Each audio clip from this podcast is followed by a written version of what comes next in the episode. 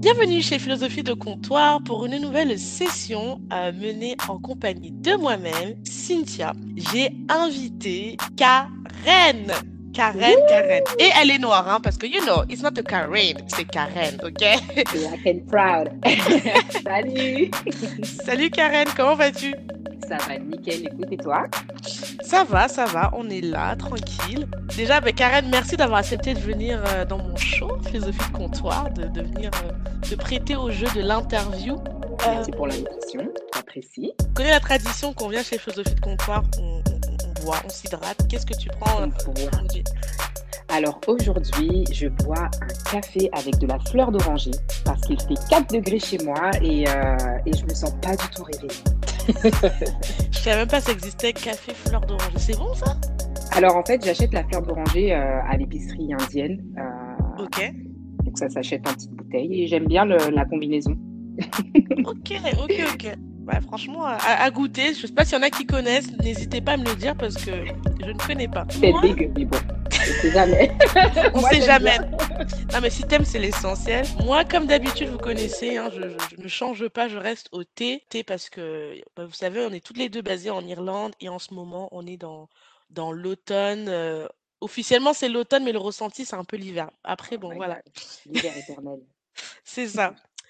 Bah, Karen, je vais te laisser te présenter. Qui es-tu? Que fais-tu? Euh, voilà, dis-nous un peu plus sur toi. Alors, euh, bien sûr, donc euh, moi c'est Karen avec deux E. Alors, pour commencer, je suis une jeune femme basée en Irlande, euh, née en France. J'ai grandi en région parisienne et euh, je suis arrivée en Irlande il y a à peu près huit ans pour des raisons professionnelles et euh, beaucoup de raisons qui m'ont fait rester. Car l'Irlande, mine de rien, pardon, c'est quand même un beau pays malgré le climat, mais partout où il pleut, c'est vert et si on aime la nature, on ne peut pas ne pas aimer l'Irlande. Donc, c'est aussi un des points forts.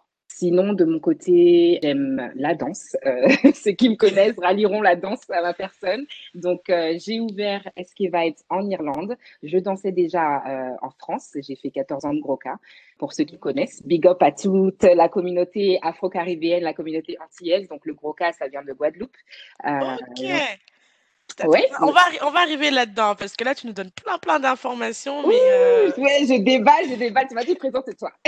elle arrive en moi.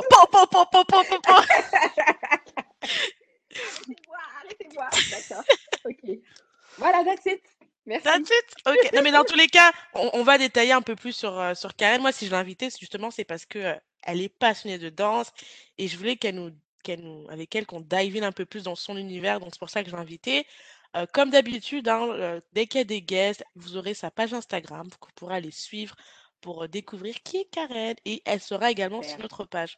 Bah, du coup, Karen, on va rentrer dans le vif du sujet. Je prends juste une petite gorgée parce que là, je sens que toi, tu vas nous, tu vas nous, nous réveiller. Déballer. Oui. Mais là, le jeu que tu nous expliques déjà, comment toi, t'es tombé dans la danse? Qu'est-ce qui s'est passé? À- Voilà, quel était le truc qui a déclenché euh, chez toi ton amour pour la danse? Alors, c'est une question que je me suis beaucoup posée au fil, euh, au fil du temps, parce que ça a toujours été là, en fait. Alors, j'explique. Bon, ça paraît un peu fou, spirituel, mais pour moi, tout est connecté. Je suis née le 16 février 1991. Bon, j'ai pas dit mon âge, mais pour ceux qui sont forts en maths, tête, ta tête, vous savez qui. Donc, le 16 février 1991, c'est tombé un mardi et on appelle cette date Mardi Gras. Mardi Gras, c'est une date très importante aux Antilles. C'est la fin, elle marque la fin du carnaval. Donc, Oh, euh, pour ceux qui connaissent un peu la culture antillaise et le carnaval, hein, bon, parce qu'il n'y a pas que ça qu'aux Antilles, il y a aussi ça au Brésil et dans pas mal de pays, dont le- les îles, hein, le Cap Vert par Mhm. exemple. C'est des festivités qui débutent le, dimanche suivant euh, l'épiphanie et qui se terminent le mercredi des cendres. Donc avant le mercredi, on a le mardi gras et le mardi gras, c'est le jour du paroxysme du carnaval. C'est tout le monde fait la fête et on brûle une espèce de grande mascotte qui s'appelle Vaval. À partir du moment où on brûle Vaval, c'est là qu'on rentre dans le mercredi des cendres et le carême. Tout est fermé, on prie, c'est assez religieux. Donc je suis née ce jour-là Ok. et ma mère n'a pas hésité à dire que j'ai été la réincarnation en fait. hein. J'ai été dans mon premier carnaval à trois ans, on m'a emmené à Notting Hill Carnaval à London et j'ai toujours Non! Ouais. j'avais trois ans, on m'a mis sur un char et tout. Bon, ça, c'est mes parents qui me racontent, mais ouais, apparemment, tu vois, il y a les petits qui dansent, qui plient les genoux. Je dis que ça, je pliais les genoux, je pliais les genoux. du coup, on m'a porté, on m'a mis sur un char et mes parents ont été obligés de suivre un char de je sais pas quel groupe jusqu'à la fin. Quoi, ça voilà, ça prenait des photos, j'étais devenue l'enjaillement public, quoi. Et du coup, voilà, chez moi, y a mes parents aiment beaucoup la musique sans, sans pour autant s'investir dans le domaine musical, mais la, musique en général, en fait. Et, euh, j'ai toujours aimé ça. Donc, euh, très jeune, j'ai été inscrite euh, à un groupe de gros cas, donc une danse traditionnelle de Guadeloupe que j'ai fait, que j'ai exercé 14 ans jusqu'à ma venue en Irlande.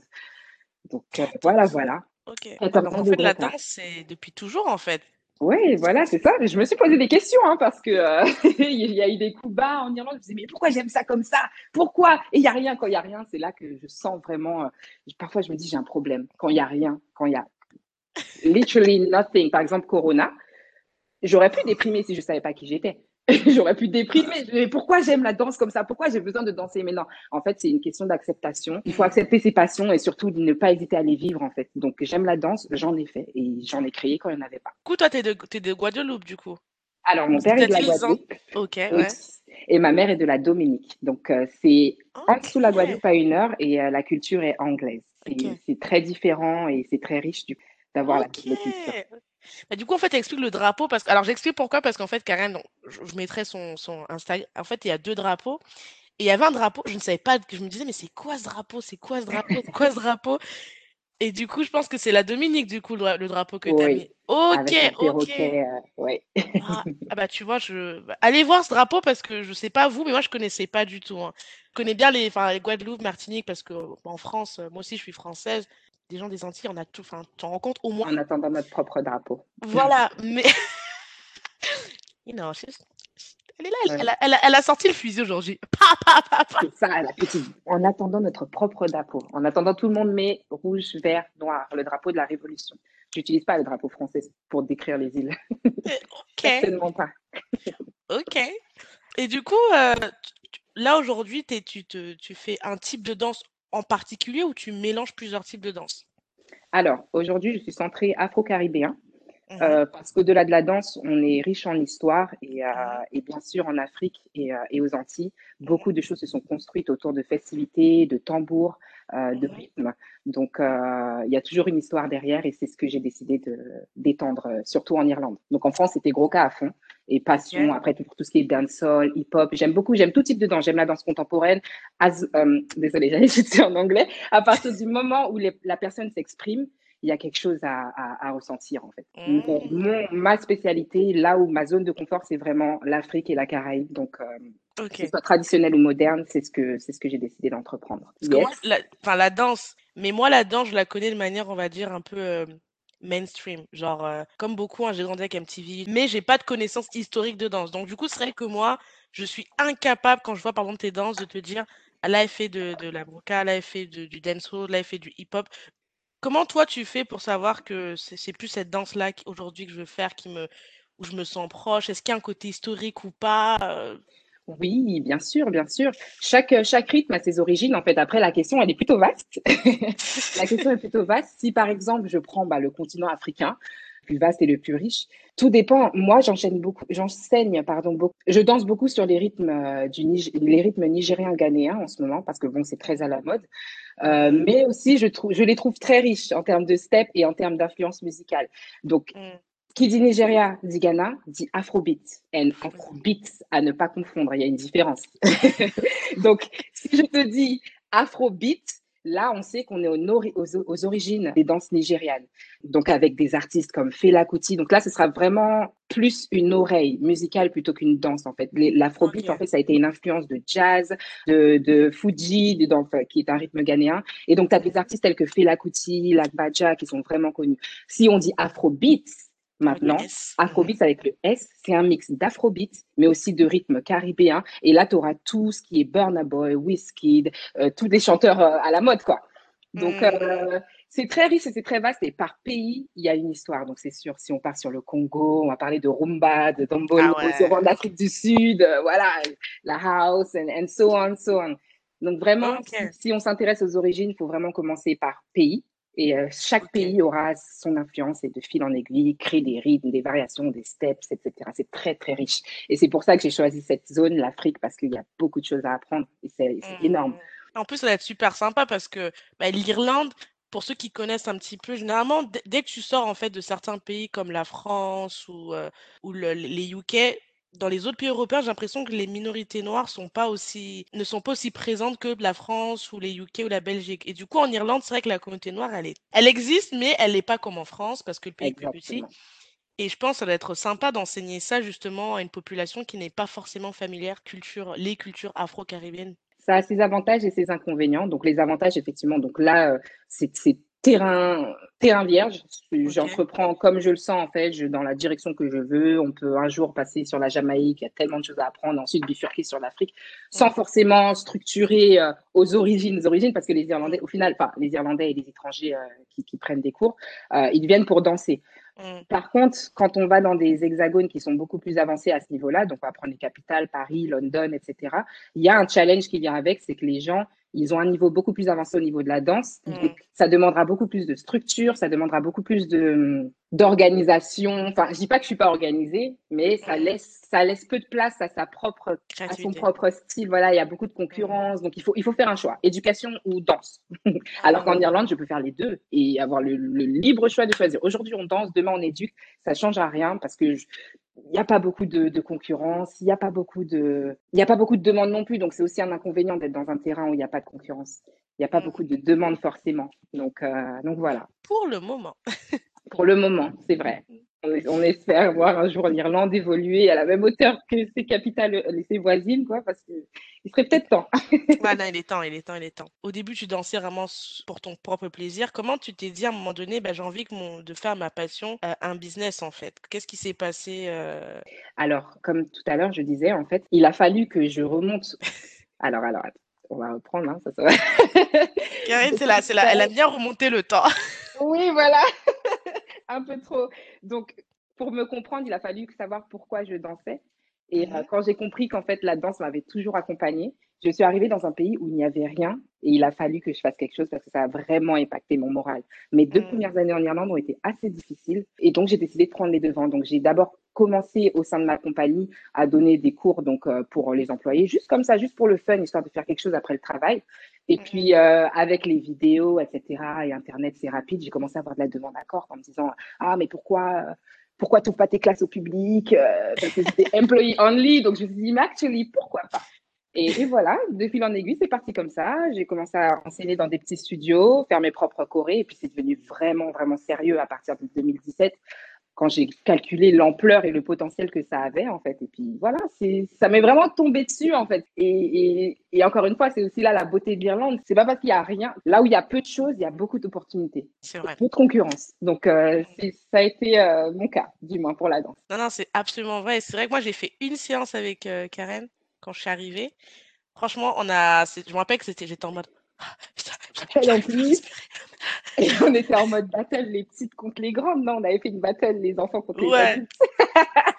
Ah, j'ai vraiment, j'étais en mode, J'a- j'arrive plus à respirer. Mais, mais c'est vrai que Ah, j'étais contente parce que c'est vrai que quand tu arrives en Irlande et que tu viens de grandes villes comme, enfin, moi je suis de Lyon, mais c'est une grande ville, tu as l'habitude en fait d'avoir, euh, la- enfin, genre, moi j'avais pris pour acquis de la danse en fait, parce qu'à Lyon, tu as des, pour ceux qui connaissent bien Lyon, tu as Hôtel de Ville où tu vois tout le temps des, des, des breakdancers, des, des battles de danse. Enfin, c'est vraiment dans la culture du graffiti, de, de Mhm. l'art au, au sens le plus large. Et quand je suis arrivée à Cork, ah mais ça a été dur au début parce que. Ouais, déjà dans c'est pas une ville donc t'as pas tout ce qui va avec la ville donc euh, les cheveux, la danse, la nourriture et même la population. Mais c'est vrai que du coup ouais il y a, y, a, il y, a, il y a beaucoup de choses qui sont à faire. Mais les gens ils ont envie Ouais, en plus. J'ai l'impression en tout cas qu'à Cork les gens ils sont très demandeurs. Les Irlandais sont très demandeurs. Du ouais. coup euh, c'est vraiment bien. C'est vrai, c'est vrai. Non, tu as dit quelque chose d'important, hein, le fait de prendre pour acquis les activités qu'on a autour de nous. Mais pareil, à Paris, à aucun moment, je me suis retrouvée au LAX Studio de Gare du Nord pour prendre un cours de dancehall ou prendre un cours de.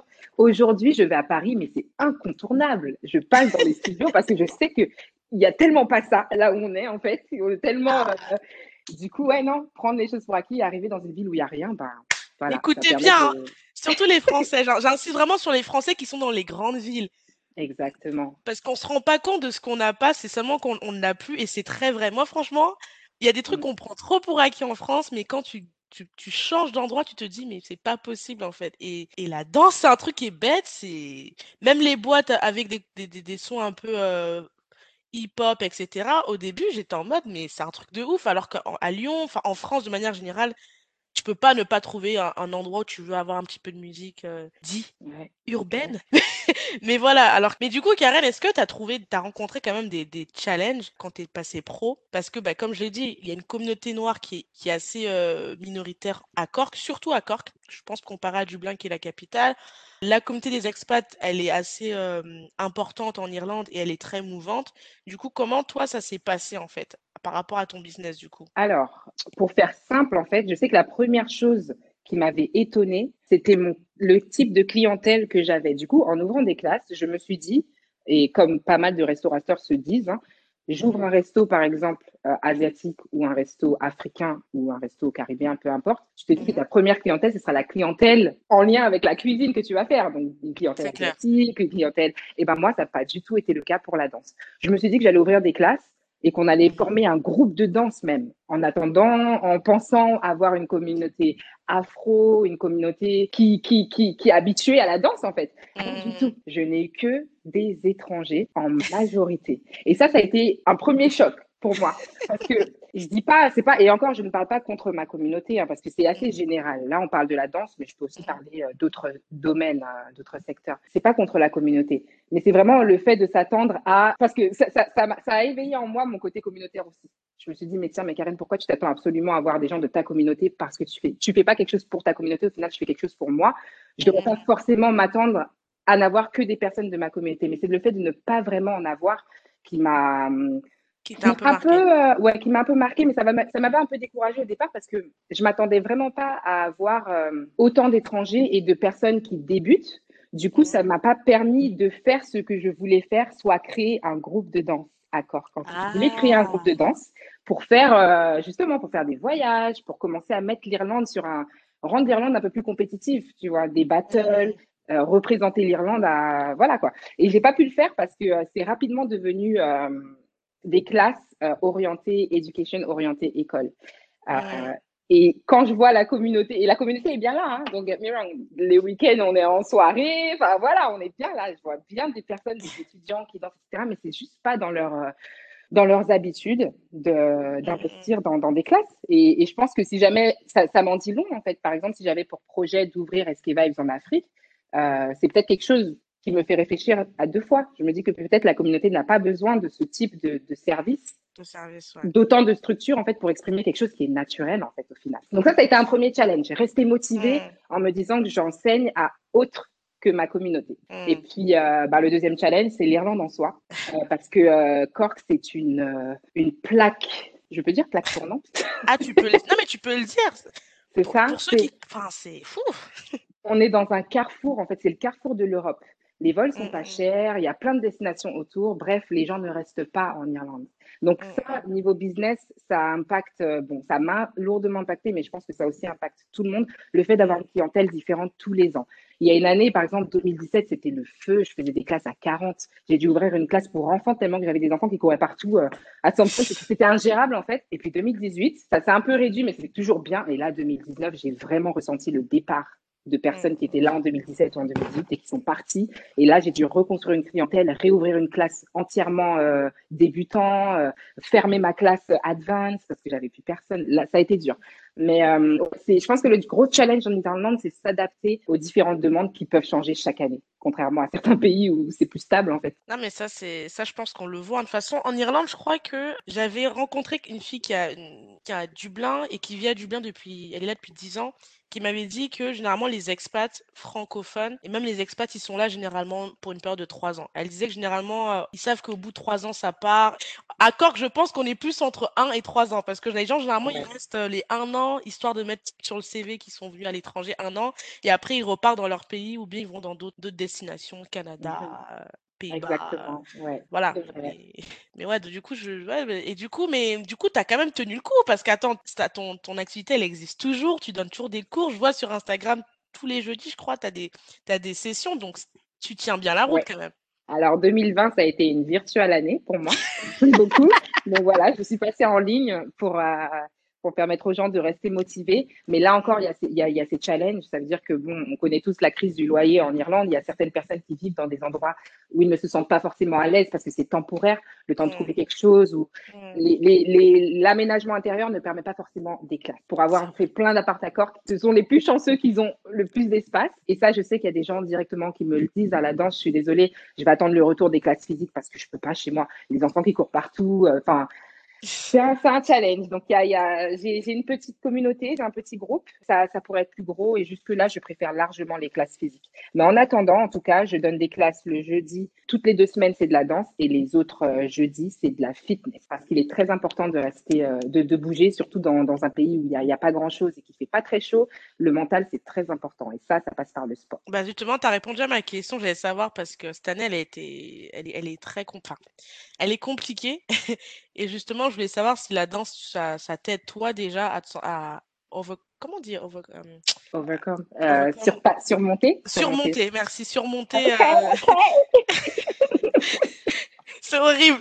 Oh, ça, c'est ah, horrible. Ah, ça, quand... Le problème des expats, je te jure. 50-50. On n'est pas fully French, fully English, on est entre les deux. voilà, ouais. Comment, comment toi, est-ce que ça t'a vraiment aidé la danse, justement, à surpasser un petit peu cette année qui est qui n'est d'ailleurs pas finie, mais qui a été compliquée au début? Là, on a eu le corona, le confinement, et puis toi, ton ouais. business, passer en virtuel, ça a été. Est-ce que ça t'a aidé justement à, à ah ouais, te non, dire on va y arriver?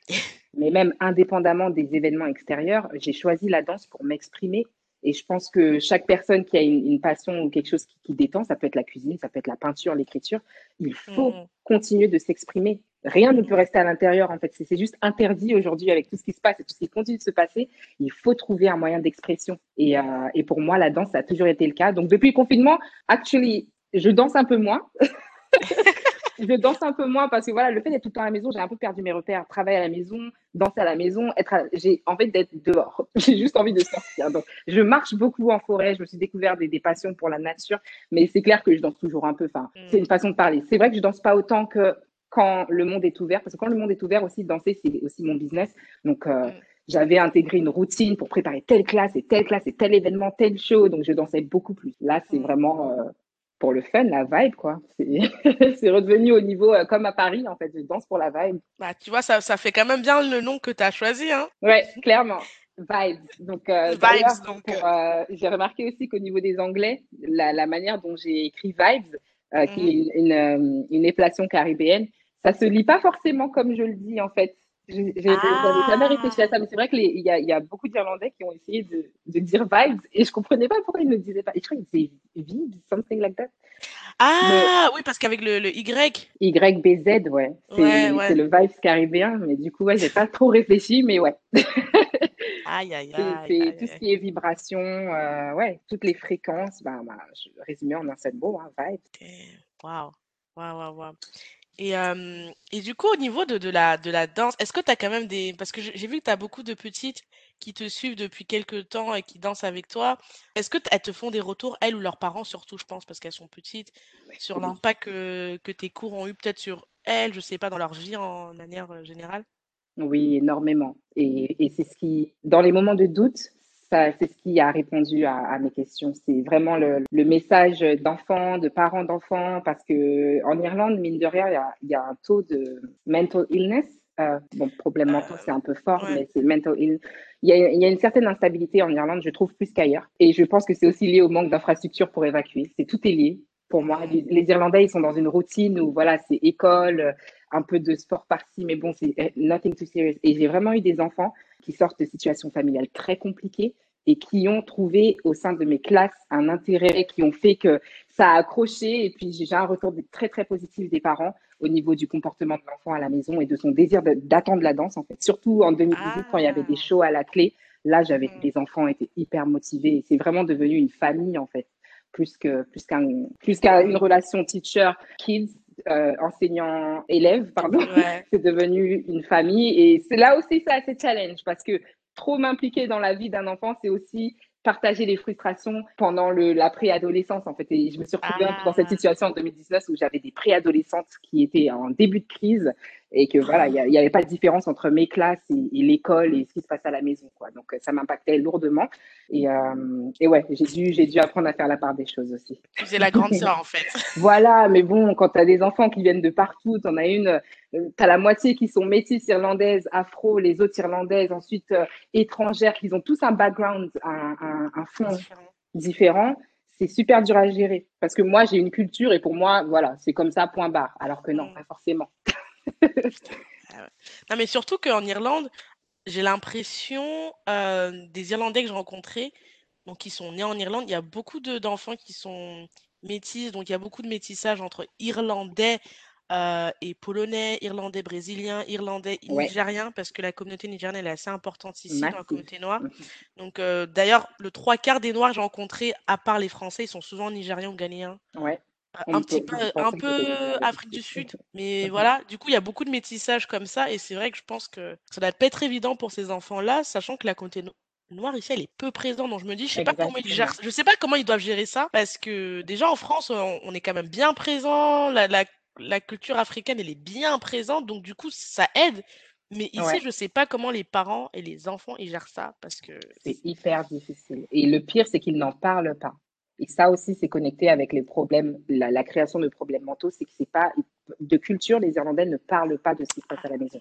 Ils prennent, ils prennent, ils prennent, mais ils n'évacuent pas. Mais euh, grâce au mouvement donc euh, Black Lives Matter, euh, les, les, les, événements récents qui ont créé beaucoup de, de, de meetings qui ont permis à beaucoup de s'exprimer. C'est là qu'en fait, je me suis rendu compte du taux d'enfants et de jeunes adolescents impactés par des problèmes de racisme en Irlande, en fait. Moi qui voyais l'Irlande comme un pays super ouvert, enfin, moi, on m'a, personnellement, en termes de racisme, on m'a pas affronté directement. Bon, j'ai vu quelques micro-agressions, mais bon, ça, c'est, c'est assez involontaire en général de la part de l'être humain.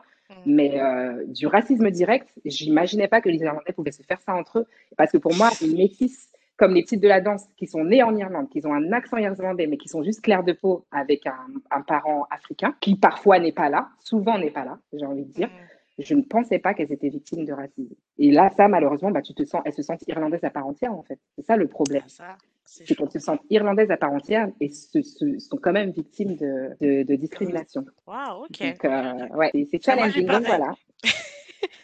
Non, franchement, c'est intéressant que tu donnes cette, euh, cet aspect-là parce que toi, tu es vraiment avec les, les, les, Irlandais. Et j'insiste parce que, par exemple, pour ceux qui ont écouté le, le, les, premiers épisodes que j'avais fait avec Mariko euh, ou d'autres épisodes que j'avais fait avec Margot, j'ai expliqué que en Irlande, la communauté francophone est assez importante, que ce soit à Cork ou Dublin, elle est très forte. Et du coup, en fait, quand beaucoup de Français peuvent vivre toute leur expatriation sans être en contact avec des Irlandais, en fait, ou même d'autres communautés. Parce que bah, la communauté française, elle est plutôt bien structurée, il y a... tout circule, donc tu peux vraiment passer toute ton expatriation en parlant que français, en faisant tous tes trucs en français, en allant au travail et parler français, parce que on est embauché aussi parce qu'on parle français, donc si tu veux ne pas être lié avec le, les, la, population, c'est possible. Mais Karen, du coup, par son business, elle est vraiment liée, confrontée à la, à la vraie Irlande qu'on ne connaît pas vraiment, tu vois. Donc, c'est vrai. C'est pour ça que j'aime bien cette approche-là aussi. je voulais t'avoir pour parler un petit peu de ces choses-là. Et du coup, bah, tu as touché un petit peu à, Black Lives Matter parce que moi, je l'ai plus vécu par les réseaux sociaux et le travail, mais c'est vrai que je ne savais pas que tu avais eu des retours comme ça de, vrais Irlandais qui t'expriment un petit peu leur ressenti. Parce que... Ouais, dans les écoles, les universités, ben ouais, clairement, c'était meeting sur meeting. Eh, Ouais, mais c'est partout, hein, c'est partout. Mais c'est vrai que l'Irlande, c'est un pays un peu euh, en retrait par rapport à, tout, dans, tout. Donc euh, oui, euh, les problèmes de racisme étaient assez en retrait, mais ils sont bien là, sont bien là. Et puis ça, ça, le Black Lives Matter a vraiment soulevé des, des, problématiques qu'il mmh. faut que le pays règle maintenant, parce que clairement, il y en a. C'est de l'injustice, mais oui, c'est un trop petit pays en fait pour ignorer ce, ce, ce, type de problème. C'est pas comme la France la France a un gros taux d'immigration. Ok, ça a toujours été un problème, et puis c'est un grand pays. Mais l'Irlande, c'est un tout petit pays. Les gens sont très proches entre eux. Enfin, je ne sais pas si, si. Désolée, je vais un peu du sujet. une fois, j'ai regardé les infos et j'oublierai jamais, en fait. Parce que je sortais de Paris. Donc, j'étais fraîchement arrivée. Donc, nous, quand on regarde les infos, forcément, c'est des trucs de ouf. C'est des faits divers. Donc, une fois, je regarde les infos. et là, je vois, en fait, en, grosse ligne, en fait divers, deux Irlandais euh, en Australie se sont fait recaler d'une boîte et euh, en gros, le barman euh, leur a mis euh, deux, trois claques en fait. C'est parce que c'était des Irlandais, c'est passé aux infos, c'est un petit peuple. C'est un petit peuple. Donc en fait, tout ce qui se passe tout le monde est un peu courant. C'est comme une mini Guadeloupe, en fait. Je, me, je, retrouve beaucoup de points communs ici en parlant avec des Irlandaises euh, qu'aux Antilles, en fait. Les, les, les, les cancans, les, les macrélages, tout le monde se mêle de la vie d'autrui. À l'échelle irlandaise, c'est comme ça, en fait. Donc, euh, c'est vrai, c'est vrai. Donc voilà, le racisme, c'est forcément, ce sera une fois que c'est mis en avant, le pays va réagir directement. J'y crois parce que bon, c'est un peuple assez soudé comparé à d'autres peuples. Ça, je, je pense que et puis ils ont envie. Enfin, moi, je trouve, après, peut-être que je parle en tant qu'expat noir parce que en Irlande, j'ai l'impression aussi que moi, j'ai pas vécu de racisme, pour être honnête. J'ai vraiment. Et le, le seul moment où j'ai vécu des micro-agressions, c'était par des Français. Mais j'ai jamais vécu de racisme par les Irlandais. Donc, je ne sais pas, je touche du bois que ça dure, hein, je veux pas que ça commence, mais j'ai l'impression que les Irlandais, ils ont vraiment envie. Parce que moi, chaque fois quand je vois, quand on parle par exemple de, de, tout ce qui concerne la communauté LGBT, j'ai l'impression qu'ils sont beaucoup plus en avance que la France. Quand je vois par exemple, ici en Irlande, on, on fête ce qui s'appelle Africa Day. Et d'ailleurs, Karen, elle fait souvent avec d'autres artistes afro-descendants, elle fait un show qui a lieu dans plusieurs villes ici en Irlande. Bah, c'est un truc que typiquement en France, tu sais que ça ne peut pas se faire parce que dans la conception d'un Français, ils ne verraient pas le pourquoi ils devraient célébrer ça alors qu'en Irlande, ils le font. C'est rentré dans leur mœurs. Enfin, c'est normal en fait. Et je trouve qu'ils ont quand même cette envie de d'unir les gens en fait. Et, et, je parle d'Irlandais blancs en plus, hein, pour, pour, caricaturer un petit peu. Ouais, voilà. Là, par contre, on parle vraiment des Irlandais irlandais et Français français du coup. Euh, ouais. aussi, j'imagine. Ouais, ouais. Et, je trouve que c'est un truc qui, qui, est, qui, est, positif. Donc je pense que le racisme, ils vont, euh, ils vont, le, le, ils vont y faire face, ils vont, ils vont gérer ça. Et je trouve qu'ils sont bien partis pour parce qu'il y a eu plus de, d'informations en Irlande qu'en France, alors que la population immigrée en, en, en, Irlande, elle est faible par rapport à la France. Mais voilà. Donc c'est bah, plutôt bon signe. Oui, c'est bon signe. Après, c'est, moi, je pense que c'est plutôt 50-50. Ça, l'Irlande, le fait d'être un petit peuple soudé, mais qui, aussi, qui a aussi un passé oppressé, oppressé. Ça est un peuple qui a été oppressé, pas autant que le peuple noir, mais ah après le peuple noir, c'était les Irlandais. Ah voilà. ça veut hein. dire qu'on nous embarquait sur les mêmes bateaux, quoi. Donc, euh, les Irlandais, en tant que servants, certains étaient dans les champs de coton. quand tu regardes vraiment l'histoire de l'Irlande, les British, ils ont écrasé tout le monde. Les Noirs irlandais, c'était des sous-hommes. Donc, quand tu as ça, quand tu as ce point commun, il y a une différence d'empathie. Mais il y a quand même les nationalistes. Il y a quand même en Irlande ceux qui veulent l'Irlande aux Irlandais parce qu'en fait, on a tellement souffert. Pourquoi faire passer les autres avant nous? Ça veut dire que dans le business, ça se ressent aussi. Moi, je vais venir avec mes classes de danse. OK, je suis expat, je suis afro, j'arrive dans le pays de la personne, j'ouvre ce festival, je danse, je dis regardez-moi. Et puis, tu as cette Irlandaise qui est allée vivre deux ans en Afrique, qui revient et qui, fait, euh, qui a créé son groupe avec ses drums, ses, ses, il n'y a pas de mot français.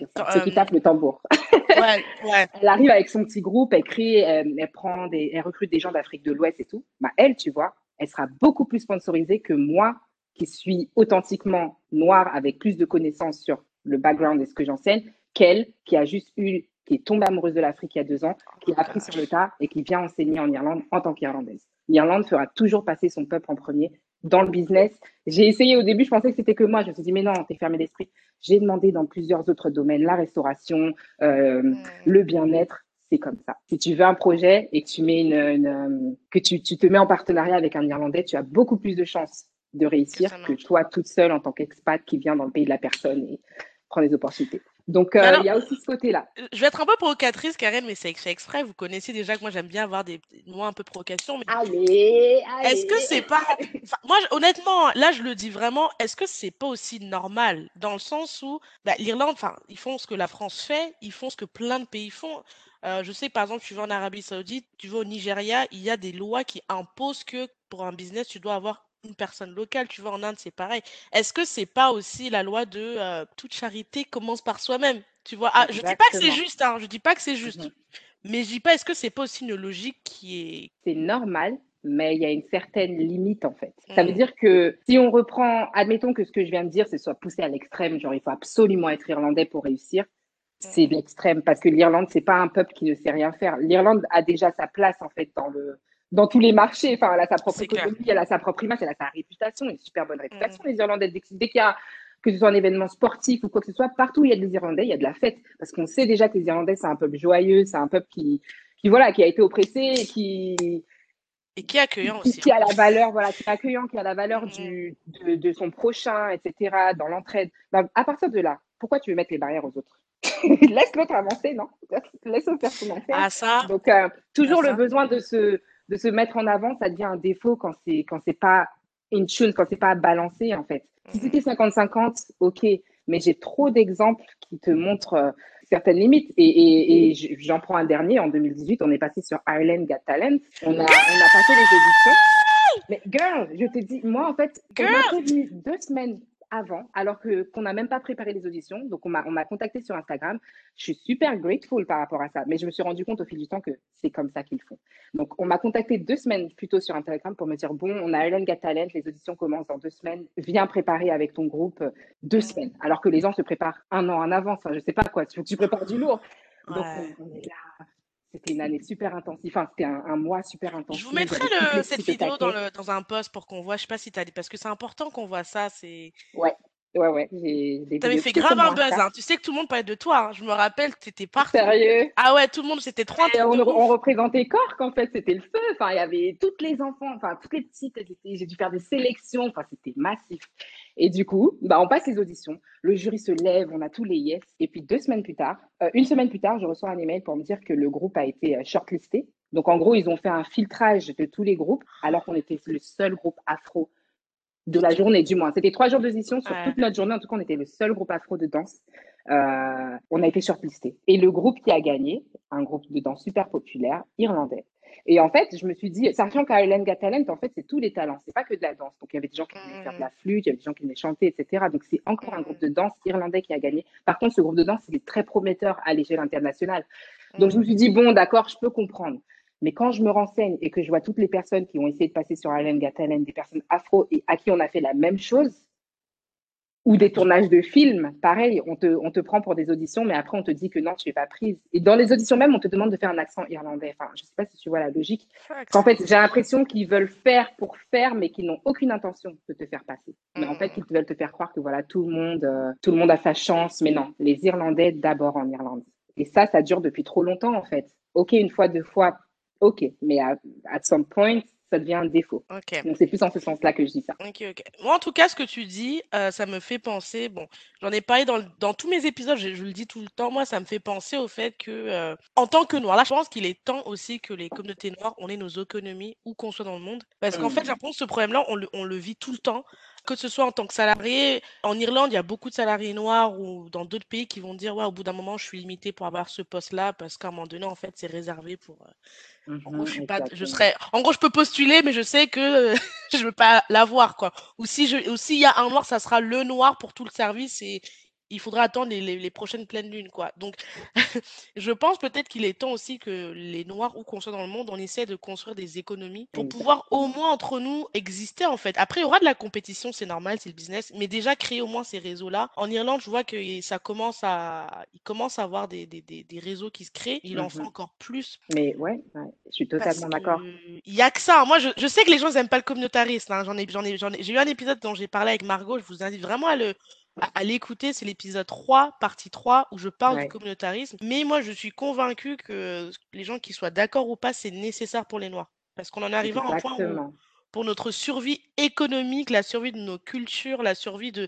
Pour le futur, en fait, si on ne préserve pas ça, dans 20, 30 ans, on va arriver au moment où on va peut-être nous raconter que, euh, bah, tu vois ce que tu dis, bah, je sais pas, le hip-hop a été créé par, euh, je sais pas, on va, on va vous sortir, on va vous dire, quelqu'un va dire, mais, mais c'est important qu'on protège, on crée des économies, on protège nos cultures pour nos enfants, en fait, qu'ils soient noirs, métis ou pas. C'est vraiment important.